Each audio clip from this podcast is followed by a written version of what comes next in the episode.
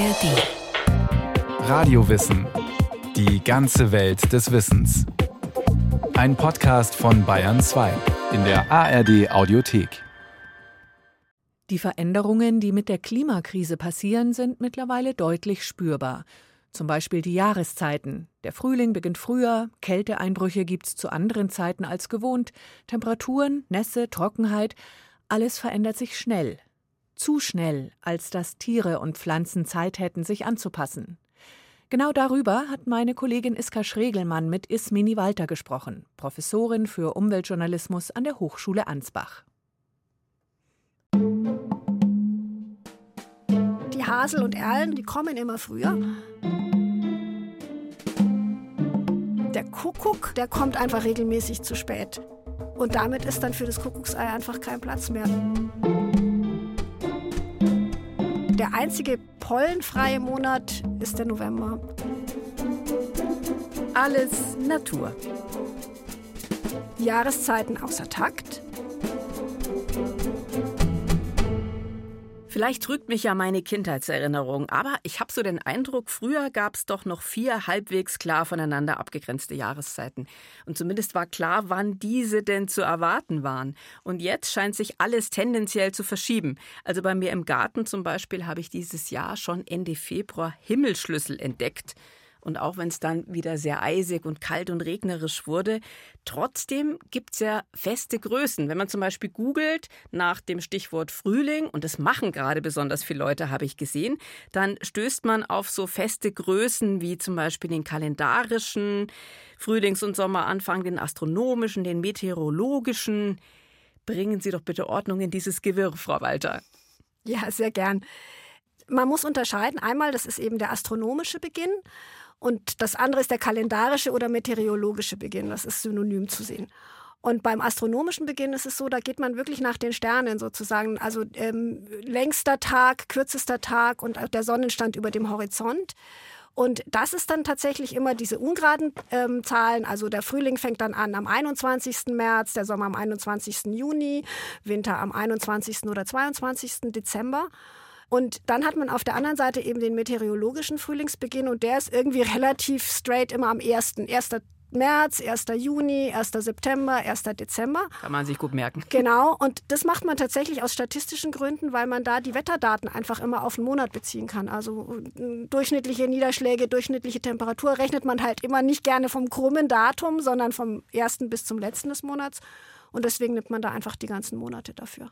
Auch wenn es ja gefühlt ganz anders ist und wenn es immer wieder heißt, naja, der Frühling hat sich verschoben, der kommt halt durch den Klimawandel früher und der Sommer entsprechend auch. Ja, das stimmt tatsächlich. Also das hat man inzwischen äh, festgestellt. Aber die Daten bleiben die Daten. Ja, also das hat man jetzt nicht geändert. Hat man noch nicht angepasst. Kommt nee, vielleicht kommt vielleicht noch. noch. genau. Ja gut, aber woran macht man denn den Frühling tatsächlich fest in der Natur? Mhm. Also jetzt tatsächlich, wann er da ist, das macht man wieder ähm, ein bisschen differenzierter, auch in der Meteorologie. Da gibt es eine Sparte, die nennt man Phänologie. Und das ist tatsächlich die Lehre von den Jahreszeiten. Das kommt aus dem Griechischen. Das da müssen Sie jetzt mit mir äh, Geduld haben. Ich bin ja zur Hälfte Griechin und ich immer, wenn es ein griechisches Wort gibt, dann erkläre ich das gern. Ist doch super. Ja. Phanos ist die Erscheinung und Logos ist äh, die Lehre von, ne, auch Psychologie und was es alles gibt. Und es ist im Grunde die, Le äh, die Lehre von den Erscheinungen. Das heißt, man hat da keine harten ähm, physikalischen Größen wie Temperatur, äh, Niederschlag, Tageslänge, sondern man leitet davon ab äh, Erscheinungen, die in der, in der Natur immer wieder kommen. Also wann bestimmte Pflanzen blühen oder die Blätter austreiben oder bei den Tieren, wann die Vögel ziehen, die Zugvögel. Also es sind sozusagen dann abgeleitete Größen, aber daran kann man dann erkennen, okay, jetzt ist wirklich der Frühling da oder der Sommer. Und das hat sich verändert, ja offenbar. Das hat sich verändert. Also man hat ähm, in, die, in dieser Phänologie auch nicht nur vier Jahreszeiten, sondern zehn. Also man unterteilt dann zum Beispiel Vorfrühling, Hauptfrühling, ähm, Frühsommer. Das wird ja immer komplizierter. Ja, ich hatte gehofft, dass es leichter wird. nee, nicht wirklich. Also es, es gibt den Winter, der Winter ist immer der Winter. Und die anderen drei Jahreszeiten, die werden dann immer noch mal dreigeteilt in Vorphase, Hauptphase und dann Nachphase. Und äh, da hat man jetzt tatsächlich tatsächlich festgestellt, dass sich das alles nach vorne verschiebt. Die Größen, die man dann benutzt, ist zum Beispiel Vorfrühling, wenn die Hasel blüht. Da weinen dann schon die Allergiker, weil das geht immer früher los. Oder ähm, der Frühsommer ist, wenn ähm, der schwarze Holunder blüht. Also man hat immer so bestimmte Größen. Und äh, wenn das eintritt, äh, dann sagt man, okay, dann ist in dem Jahr dann und dann der Sommer losgegangen, der Hochsommer, sage ich mal. Und der Punkt ist, dass natürlich also das, in Deutschland macht es der Deutsche Wetterdienst hauptsächlich. Ne? Die führen die ganzen Daten zusammen. Aber die haben natürlich nicht so viele Leute, dass die in ganz Deutschland immer Ausschau halten, wann jetzt die, die Holunderblüte losgeht oder so. Das heißt, ähm, da sind wirklich alle Bürger aufgerufen, Citizen Science äh, zu machen, also Bürgerwissenschaft, und äh, bei sich zu Hause in der Gegend zu schauen, wann blühen die Äpfel oder was, und das dem Deutschen Wetterdienst zu melden. Also da gibt es wirklich auch jedes Jahr Aufrufe. Und es passiert ja offenbar auch. Da gibt es eine Menge engagierter Leute, die das auch schon seit Jahren machen. Also äh, uns einerseits eben zum Beispiel Apfelblüte äh, melden, das kommt dann aus ganz Deutschland. Und dann gibt es auch Leute, die wirklich äh, zum Beispiel nach dem Vogelzug schauen. Wann kommen die Vögel aus dem Winterquartier zurück seit Jahren und das dann auch wieder melden dem deutschen Wetterdienst, den Vogelwarten und so weiter. Ich habe gelesen, es gibt sogar ein Ehepaar, das das seit 40 Jahren macht. Ja, tatsächlich finde ich auch unglaublich. Das ist jetzt ein Ehepaar, äh, die gucken nach den Vögeln. Und ähm, die sind sehr eng verbunden mit äh, der bekannten äh, Vogelwarte in Radolfzell. Das ist wirklich ein sehr bekanntes Vogelinstitut. Und äh, vor allem der Ehemann ist da sehr aktiv. Ähm, und die haben zum Beispiel den Trauerschnepper. Das ist ein Zugvogel, der lange Strecken zieht nach Afrika äh, ins äh, Winterquartier und dann zurückkommt. Und die haben seit 40 Jahren beobachtet, wann diese Trauerschnepper aus, der, aus dem Winterquartier zurückkommen. Und das sind natürlich Daten, die sind Gold wert. Ja?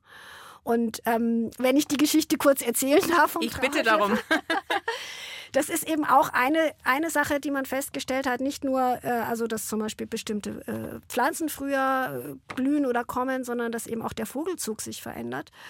Und der Trauerschnepper ist jetzt ähm, ein Vogel, der sehr weit zieht. Und bei den sogenannten Langstreckenziehern ist es so, dass die sich sehr schwer tun mit dem Verschieben der Jahreszeiten, weil bei denen das Zugverhalten sehr stark genetisch festgelegt ist. Das, die kriegen dann irgendwann wirklich so eine, so eine Zugunruhe, nennt also man so das. ein Impuls, so ja, einen inneren. die wollen Mhm. dann los. Und das ist eigentlich ähm, tatsächlich angeboren.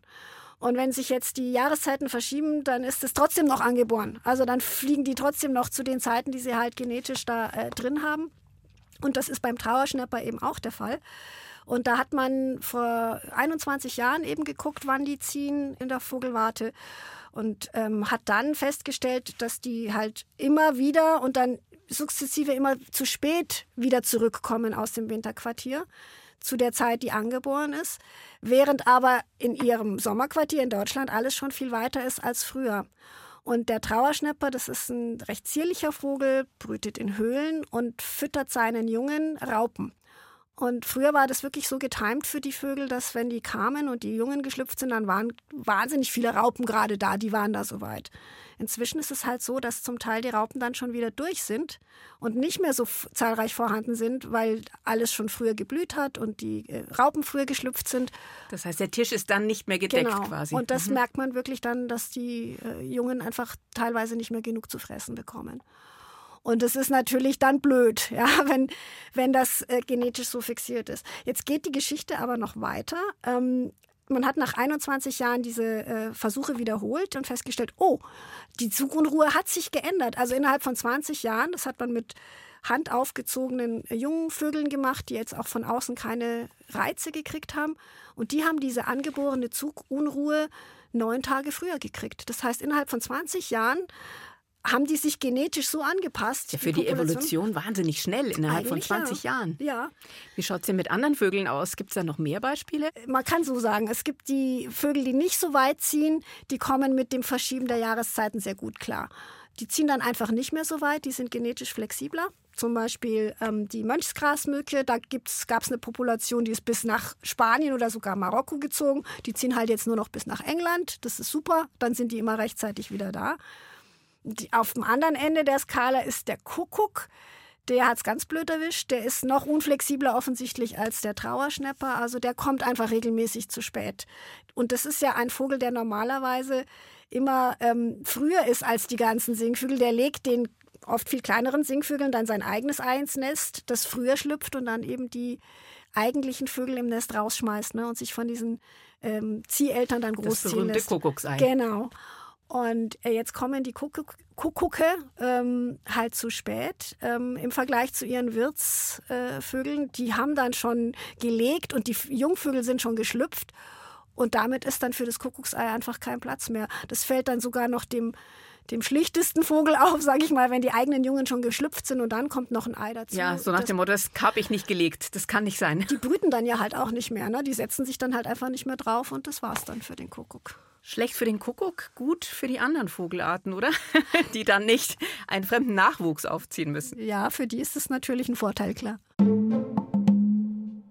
Sie hören alles Natur in Radio Wissen. Ich spreche heute mit der Biologin und Umweltjournalistin Ismini Walter von der Hochschule für angewandte Wissenschaften in Ansbach über die Auswirkungen des Klimawandels auf die Jahreszeiten. Und äh, Klimawandel und Wetter, also das, was wir kurzfristig fühlen, zum Beispiel, dass der Frühling eben dieses Jahr überhaupt nicht warm gewesen ist, sondern sehr regnerisch und sehr kühl, das hat ja mit dem Klimawandel erstmal nichts zu tun. Ja, das stimmt. Das ist auch was, wo man immer äh, durcheinander kommt, auch ich, ja, wenn man sieht das Wetter und denkt, ah, okay, das ist ja jetzt wohl der Klimawandel, dass es jetzt so heiß ist oder halt gar nicht warm wird oder so. Und da muss man wirklich differenzieren. Wetter ist halt das aktuelle Geschehen und das Klima ist was, was über längere Zeiträume sich entwickelt. Und da macht man das wirklich immer so, dass man Zeiträume von 30 Jahren zum Beispiel nimmt und dann schaut, wie hat sich innerhalb von diesen 30 Jahren das Klimageschehen, das langfristige entwickelt. Und man vergleicht das, was man aktuell sieht, mit einem sogenannten Langzeitmittel, was über 30 Jahre geht. Und was wir in Deutschland aktuell machen, ist, dass wir immer schauen, das sind diese 30 Jahresabschnitte. Äh, da nehmen wir jetzt nicht den von den letzten 30 Jahren inzwischen, sondern von den vorletzten, also von 1960 bis 1991. Einfach weil man weiß, da war der Klimawandel noch nicht so extrem wie von 1990 okay. nach 2021. Ja. Und wenn man einen Vergleich will, dann will man natürlich mit was vergleichen, was halbwegs noch, also ich sage jetzt mal in Gänsefüßchen normal war, noch nicht so stark beeinflusst. Und da sieht man schon, dass, also im Vergleich zu diesem Langzeitmittel, sich die Jahreszeiten verschieben, dass es wärmer wird, das ja. Und was dann sozusagen jetzt von Jahr zu Jahr passiert, ob der Sommer jetzt besonders trocken ist oder nicht, ähm, da muss man dann halt statistisch schauen, ist das häufiger oder nicht. Aber der eine Sommer macht es jetzt noch nicht sozusagen oder das eine Frühjahr. Über die Tiere haben wir ja schon geredet, auf die das Auswirkungen hat. Aber bei den Pflanzen ist es ja ähnlich. Die strecken ja offenbar auch immer früher ihre Köpfe raus. Mhm, das stimmt. Also das ist was, was mit äh, Temperatur natürlich zu tun hat. Und jetzt ist es so, dass da immer ausschlaggebend ist, wie warm ist es zu einer bestimmten Zeit im Frühjahr, aber nicht jetzt die Temperatur an einem bestimmten Tag, sondern man summiert es auf. Also was äh, ausschlaggebend ist, dass ähm, der Boden sich so weit erwärmt hat, dass der Stickstoff, der da drin ist, frei wird und ähm, umgesetzt werden kann und den Pflanzen zur Verfügung steht. Und da muss sozusagen die Summe der Temperaturen an, am Tag äh, wird aufsummiert, also alle Temperaturen, alle Tagestemperaturen mehr als ein halbes Grad über Null von Jahresbeginn. Da guckt man, wie viele Tage waren das. Und dann nimmt man diese Temperatur, diesen Temperaturwert und äh, summiert den nach einer bestimmten Formel auf. Und wenn man 200 erreicht hat, also wenn man, das stimmt jetzt nicht korrekt, aber sagen wir mal, es sind 200 Und Tage, 200. Ne, genau, dann ist die Temperatur, dann ist der Boden so warm, dass die, äh, die Blumen ausschlagen können. Oder die, die wirklich, dass es grün werden kann, ne? dass die Keimlinge aus der Erde kommen und so. Gibt es da auch Wechselwirkungen dann, zum Beispiel mit den Insekten, die man ja braucht zu einer bestimmten Zeit, damit sie bestäuben? Ja, da kommt es immer ein bisschen drauf an, was für Pflanzen das sind. Also es gibt ja Pflanzen, die werden durch den Wind bestäubt. Da gehört zum Beispiel die Hasel dazu. Das ist ja das Erste, was, was man sieht und was auch die Allergiker mitkriegen und die ist windbestäubt. Und diese Staubwürstel, die da runterhängen, sage ich jetzt einfach mal, die, die, die Blüten der Hasel, ähm, die werden auch schon im Herbst angelegt. Die sind dann so weit, dass sie anfangen können zu blühen. Und das ist total unabhängig von der Grünlandtemperatur, weil da haben die ba Bäume sind noch nicht ausgeschlagen. Da kann der Boden ruhig noch kalt sein. Also die kommen sogar noch früher. Und die, die wirklich ähm, jetzt grüne Blätter brauchen, die brauchen diese grüne Landtemperatur. Die sind aber auch schon früher als vorher. Also alles früher. Und wenn dann der Frost nochmal kommt? Das denke ich mir immer, also als quasi Laien-Hobby-Gärtnerin, wie auch immer, äh, schön, wenn eben die Pflanzen dann rauskommen, aber dann muss man sie auch wieder abdecken, um sie vor dem Frost zu schützen. Und wenn man das nicht macht, ist alles hin. Ja, das ist richtig blöd, muss man sagen. Also äh, tatsächlich war es eben in diesem 30-jährigen Mittel äh, äh, so, dass ähm, also in dem Zeitraum des 30-jährigen langzeitlichen Mittel, dass der Abstand war zwischen den Frostnächten und dieser Grünlandtemperatur oder dem Ausschlagen der Bäume war relativ groß. Und das ist jetzt rutscht immer näher zusammen. Das heißt, das Risiko, dass die Bäume schon blühen oder grün sind oder auch die Pflanzen und dann Frost kommt, das wird immer größer. Und ähm, damit kann es auch richtig äh, Obstblüten komplett ruinieren. 2017, ich weiß nicht, ob Sie sich noch erinnern, da war die Kirschblüte ist komplett erfroren. Das hat mich besonders hart getroffen, okay. weil, ich, weil ich Kirschen wirklich Kirsch, liebe. Kam sie in Kirschbaum im Garten? Ja, und ich war schon so happy, weil der war voll mit Blüten. Ich dachte, oh, super, es gibt ein tolles Kirschenjahr. Und dann kam ein Frost und es war ja. wirklich nichts mehr. Ja, also 2017 keine Kirsche für mich, da war ich sehr oh, ja. gedetscht. Ja. ja, das ging sicher vielen so. Und ich meine, privat, wenn man jetzt äh, privat Pflanzen im Garten hat und so, dann ist es natürlich schade. Aber es gibt ja jede Menge Leute, die davon leben, also die Obstbauern. Mhm. Was machen die? Also das ist tatsächlich ein Riesenproblem. Zum Teil auch Gemüsebauern, Weinbau. Da gibt es schon eine technologische Lösung dafür, die ist halt sehr aufwendig. Und zwar nennt man das äh, Frostschutzberegnung. Da haben die wirklich so, so Beregnungsanlagen. Und wenn, klingt jetzt absurd, ne? Wenn es friert, dann Regen drauf. Was für ein Schmarrn, könnte man sich denken. Aber das Ganze hat einen physikalischen Kniff. Immer wenn die Temperatur am Tag tatsächlich kälter ist als ein halbes Grad über Null, dann wird von diesen Beregnern auf Blätter oder Blüten äh, ganz feine Regentröpfchen gestäubt. So, das ist wie so ein feiner Staub und die lassen sich auf den Blattteilen, auf den frostempfindlichen nieder und frieren schlagartig. Und jetzt kommt ein bisschen Physik. Wenn Wasser gefriert, wird erstmal ein bisschen Energie frei. Umgekehrt weiß man, wenn, zum Beispiel, wenn Sie einen Eiswürfel haben oder so, wenn der schmilzt, dann wird es nicht sofort wärmer, sondern man muss wirklich erst Energie reinstecken, einfach nur damit das feste Wasser zum flüssigen Wasser wird. Umgekehrt, wenn das flüssige Wasser fest wird, wird ein bisschen Energie frei und die reicht, um sozusagen ein bisschen Wärme auf diese Blattteile mhm. zu tun, sodass die unter dem Eis nicht frieren. Das Eis oben drüber ist gefroren, kalt und in den, in den Blättern, wo ja auch Wasser drin ist, das ist ja das, was den Frostschaden macht. Ja. Ne? Das Wasser friert, dehnt sich aus, die Zellen platzen, sind danach Matsch, wie so Salat, den man hinten im Kühlschrank aus Versehen zu nah an die Wand gemacht hat und der dann so. Kenne ich. Ja, genau. Kennen, kennen wahrscheinlich viele. Aber offenbar, wenn ich Sie richtig verstanden habe, dann ist ja diese dünne Eisschicht wie ein wärmender Mantel. Für die ein bisschen Pflanze. wie ein Iglu, kann man sagen. Ja. Also ähm, drinnen ist warm, draußen ist kalt und wenn dann diese Frostnacht vorbei ist und die Sonne wieder kommt, dann schmilzt halt das Eis wieder und dann haben die einfach Wasser, was abhält. Aber es ist ja trotzdem unheimlich aufwendig für die Obstbauern, ja, das total. zu machen. Also die Ernte ist dann gerettet, aber der Aufwand ist halt riesig, den man betreiben muss. Und für die Allergiker, Sie haben es ja vorhin schon angedeutet, bringt der Klimawandel auch Probleme. Also frühere Blüten heißt ja auch früheres Niesen, früheres Augenreiben. Ja. Ist es dann schneller vorbei oder ist es äh, dann zieht sich auch noch länger hin übers Jahr? ja, das wäre schön. Jetzt ich Gott sei Dank, toi toi toi, ja, bin keine Pollenallergikerin, aber ich fühle mit allen, die das sind, weil tatsächlich ähm, ich hatte es ja schon gesagt, die Hasel und Erlen, das sind die ersten, die kommen immer früher. War jetzt dieses Jahr irgendwie schon Anfang Dezember die erste Meldung in Franken. Und übers Jahr gibt es immer mehr Pollen, also auch die Gräserpollenbelastung wird immer mehr, einfach die schiere Masse und auch immer länger. Also der einzige pollenfreie Monat aktuell ist der November. Bis Oktober fliegen Nur der eine Monat, mhm. der nicht unbedingt der schönste Monat im Jahr ist, ja. würde ich jetzt mal sagen, so wettermäßig. Aber immerhin bringt es für die Allergiker was ja. Positives. Ja, und jetzt am 1. Juni beginnt, meteorologisch gesehen, wir haben ja gerade vorhin schon gehört, da gibt es unterschiedliche Sichtweisen. Am 1. Juni beginnt der Sommer. Weiß man da auch etwas über die ganzen Verschiebungen? Ja, ähm, der hat sich tatsächlich äh, weit nach vorne verschoben. Ich hatte ja vorhin gesagt, ne, wir haben Frühsommer, Hochsommer und Spätsommer. Und ähm, jetzt der Frühsommer ist von der Länge her ungefähr gleich geblieben, ähm, kommt aber viel früher. Also Im Vergleichszeitraum, da eben 1960 bis 90, fing der im ersten Drittel des Juni an. Jetzt fängt er schon im letzten Drittel des Mai an. Und der Hochsommer, der, ähm, der ist deutlich länger geworden, startet auch früher, ist aber deutlich länger. Der war früher im Schnitt ungefähr 41 Tage und jetzt 2022, also letztes Jahr, 50 Tage Hochsommer, also richtig lang. Allerdings auch nach vorne verschoben im Vergleich zu früher. Der ging jetzt letztes Jahr vom 13. Juni bis 1. August, wo man eigentlich so gefühlt, auch ich, ne, als ich klein war, da war August, kurz, war noch oder? volle Lotte, ja. Hochsommer bis, keine Ahnung, 15. oder so, Minimum. Und das ist halt jetzt viel früher äh, vorbei. Spätsommer auch, der, ähm, der ist deutlich kürzer geworden, der war früher 27 Tage oder so, jetzt nur noch 15. Also dann kommt schon der Herbst, auch nur bis 5., äh, 15. August.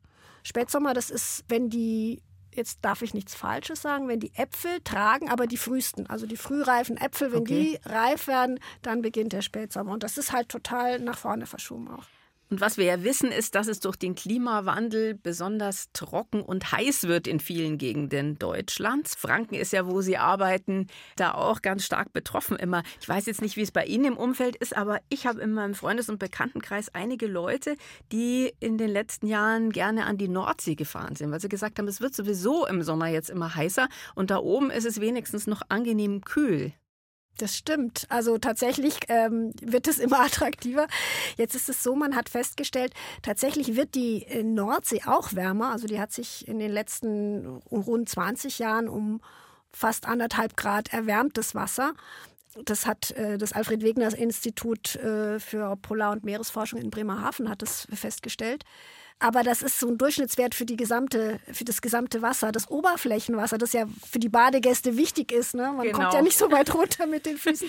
Wenn man nicht taucht, normalerweise nicht. Genau. Und da hat sich nicht so viel getan. Also entscheidend ist fürs Baden, und das finde ich auch schon sportlich, ähm, Temperatur über 15 Grad. Da ist mir ehrlich gesagt auch noch zu kalt, okay. um reinzugehen. Und bei, selbst bei der Badetemperatur hat sich äh, nicht so viel getan. Deswegen muss man also nicht in den Norden fahren. Höchstens wegen der vielleicht etwas kühleren Temperaturen, wenn es hier zu heiß wird. Ja, für die Luft ist es wahrscheinlich dann angenehmer. Ähm, an so einem richtig knallheißen Tag oder knallheißer Wetterlage. Aber klar, wer richtig Badewanne will, der muss immer noch in die Karibik fahren, wie früher auch. Okay. Aber das geht ja jetzt nicht mehr klimawandeltechnisch, sonst heizen oh, wir das. Richtig. sonst heizen wir genau das ja noch mehr an, was wir hier irgendwie gerade besprochen haben. Auf jeden Fall ist doch klar geworden, die Auswirkungen des Klimawandels und die Verschiebung der Jahreszeiten sind offenbar für die meisten nicht erfreulich. Weder für die Tiere wie die Zugvögel noch für die Landwirte noch noch für alle, die unter Hitze und Trockenheit leiden. Aber es war mir auf jeden Fall eine große Freude, Sie hier bei uns bei Radio Wissen Alles Natur im Studio gehabt zu haben, Frau Professor Walter. Herzlichen Dank. Ja, vielen Dank. Die Freude war ganz auf meiner Seite. Jahreszeiten außer Takt. Ein alles Naturgespräch meiner Kollegin Iska Schregelmann mit der Umweltjournalistin Ismini Walter von der Hochschule Ansbach. Auch diese Gespräche finden Sie im Radiowissen Podcast, wenn Sie mögen, in der ARD Audiothek und überall, wo es Podcasts gibt. Zum Beispiel auch eine Folge zu der Frage, warum wir Menschen uns so schwer tun mit dem Kampf gegen den Klimawandel.